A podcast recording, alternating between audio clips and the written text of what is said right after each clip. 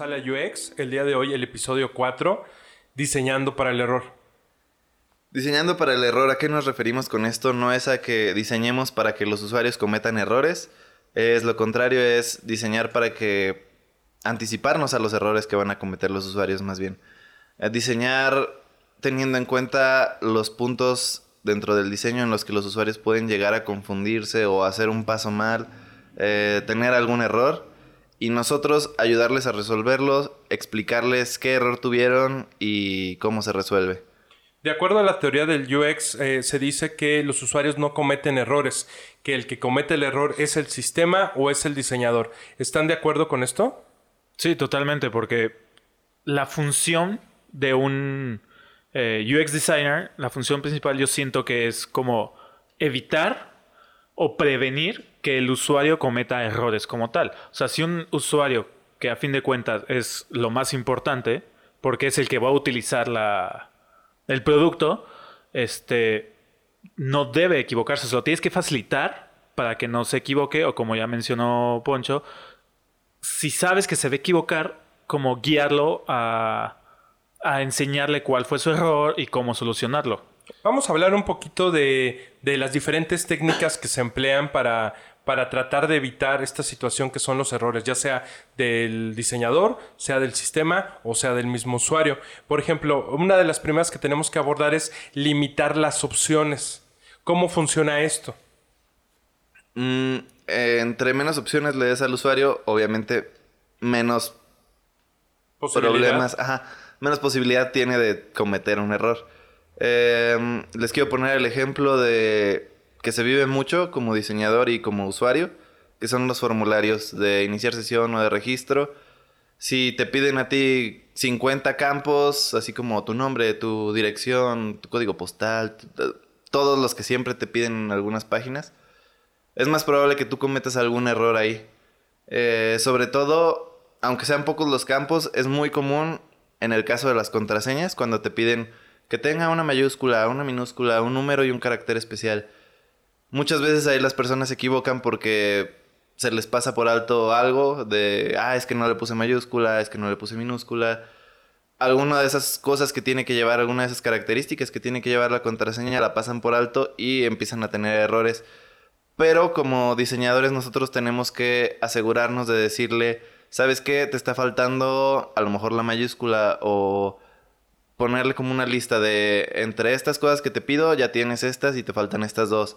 Ya sea como con iconitos o señalando con alguna palomita, una tache. O un texto. Exactamente. De, orientación. que ahí estaríamos entrando al segundo elemento de estas técnicas. El primero sería limitar las opciones, las posibilidades para el error. La segunda sería este de la orientación donde está señalando, aquí va tu nombre, va en mayúsculas, va en minúsculas, eh, eh, lo de la contraseña. ¿Qué otros elementos habría que considerar o dentro de esta experiencia que tienes de formularios, qué, errores se presentan comúnmente? En los formularios... Mmm yo, siento que, por ejemplo, en el punto de las contraseñas, que no puedes ver tu contraseña como tal. Entonces cometes el error de... O se te olvida y tienes que borrarla y volverla a poner. Entonces, en varias páginas o en varios lugares ya está el iconito de ver contraseña. Entonces, eso es un, ese elemento de visualización te permite cometer menos errores, que estaría acompañado también de esta orientación, o saber, en qué, visual. o saber en qué te estás equivocando, ¿no? O sea, tú ves tu contraseña y dices, ah, es que me está pidiendo tantos, entonces, o ah, no le puse aquí una mayúscula, o... Que sería bastante importante. También ese estaría, ese ejemplo que nos estás dando, Juan Carlos, sería eh, como que nos conduciría a un tercer elemento que habría que considerar que es el advertir y también solicitar confirmación. No les, eh, normalmente cuando estamos en los formularios que comentaba Poncho, eh, tienen mucha información y por lo general nos piden que siempre confirmemos la contraseña, pero hay ocasiones en que no te piden que la confirmes. Sí, claro, y más tratándose de contraseñas donde usas por cuestiones de memoria o por cuestiones de facilidad, usas, si no la misma, similares, ¿no? Les cambias una que otra cosa. Entonces, el cuerpo tiene memoria muscular. Entonces, tú escribes tu contraseña, la escribes rápido, pero volvemos a lo mismo. Hay error, ¿no? Somos humanos, hay error de dedo. A mí me pasó una vez que puse una contraseña y una letra o algo que puse diferente, le puse guardar y se me guardó la contraseña. Entonces, a la hora de yo querer acceder a esta cuenta, no pude y decía, es que estoy poniendo todo bien, en que está mal. Ya hasta después me di cuenta que había sido error de dedo, ¿no? El problema había sido que no, el problema no fue un error tuyo, fue que en el diseño que se hizo de esa plataforma, de ese formulario, no se consideró un espacio para confirmar la contraseña. Entonces, recordemos, el error está en el diseñador y en el sistema, no en el usuario. Sí, pero bueno, eso solo es una parte, no solo es prevenir y como decías tú, confirmar, por ejemplo, si ya vas a hacer esta acción y es algo importante, como vas a cambiar tu contraseña, ¿estás seguro? Ok, sí, confirmar o vas a borrar esto aún como diseñadores tenemos que, aparte de anticiparnos, saber que aún así los pueden cometer y darles una opción de regresarlo o regresar a un estado anterior. Exactamente, el famoso control Z. Eso podemos hacerlo en plataformas como Google Drive o así que puedes tener archivos importantes y lo borras y lo quieres borrar si, ay, me equivoqué y le piqué al que no era y borré el que sí era importante.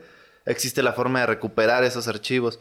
Eso es algo que tenemos que anticiparnos y darles la opción a nuestros usuarios porque van a cometer errores. Aunque sean expertos en cualquier tema, siempre van a cometer errores. No, nadie está exento. Y este elemento que hablas de deshacer la acción, pues es muy importante también tenerlo considerado en todas estas estrategias de las que estamos hablando. Y también eh, el guardado, el guardar la información, el estar haciendo eh, copias o estar, eh, sí, guardando la información es muy importante porque no sé, en su experiencia, hace muchos años cuando utilizábamos algunos eh, tipos de programas o software, se perdía la información porque habíamos olvidado guardar o estábamos tan inmersos en el trabajo que no lo hacíamos.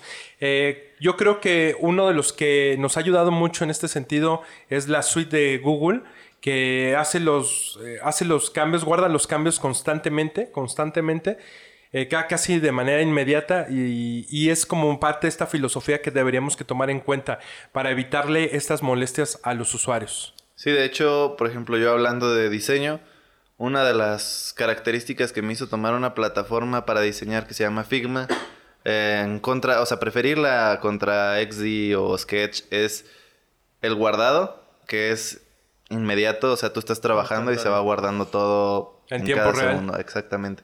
Entonces tú puedes acceder a eso. Aparte, pues es en línea la plataforma y puedes abrir un navegador en cualquier lugar y seguir trabajando.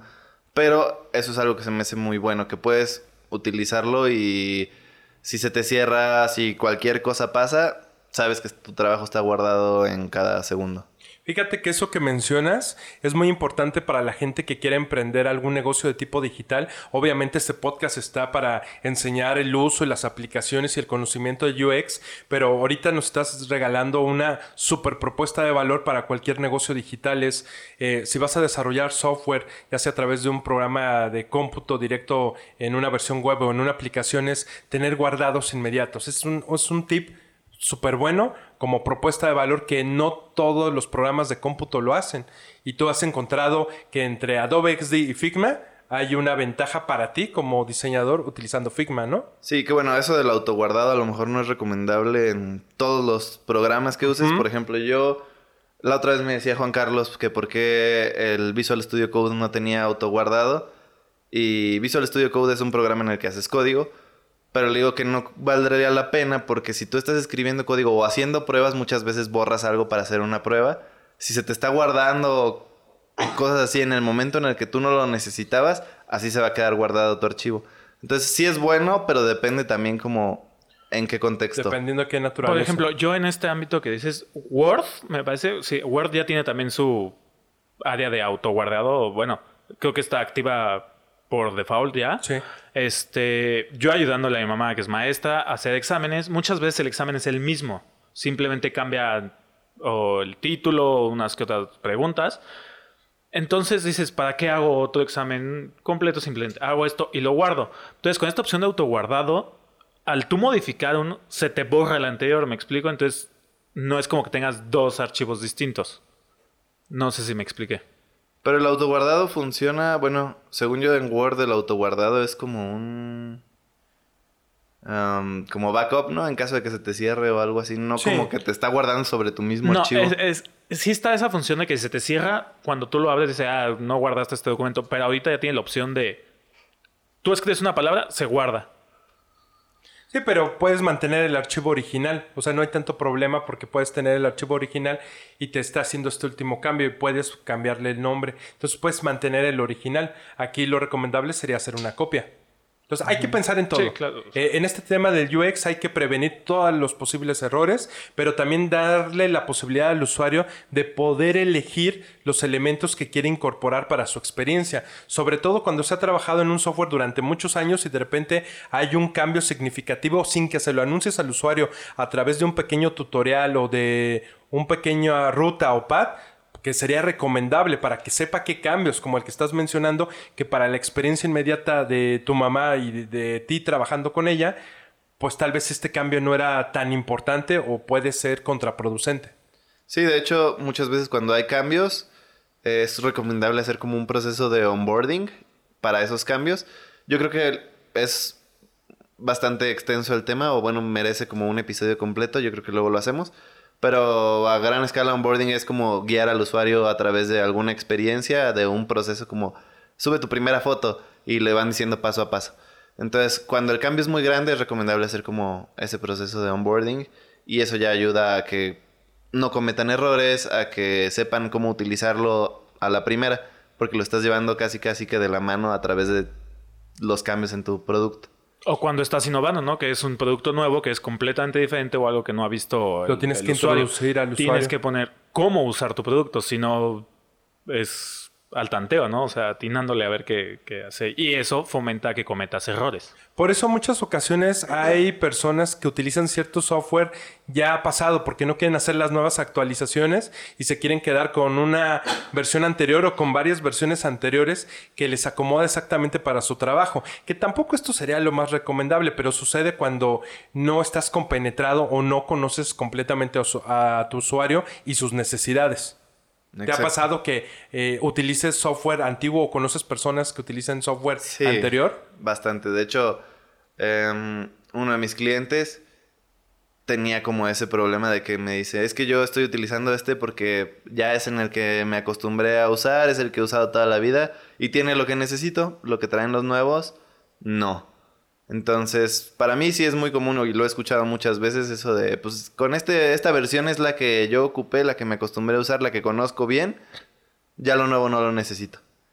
Y eso es lo que muchas veces ellos creen porque a lo mejor a veces las versiones nuevas de los productos ya traen optimizaciones para pasos que a lo mejor ellos se tardan mucho, ya los pueden hacer más rápido, pero como no hay ese proceso de onboarding y sobre todo esto pasa cuando las personas ya vieron la nueva versión, no sé, que fueron con el amigo y, ah, es que yo ya bajé esta versión y, ah, ya le cambiaron todo, no entiendo y por el puro miedo, ya no.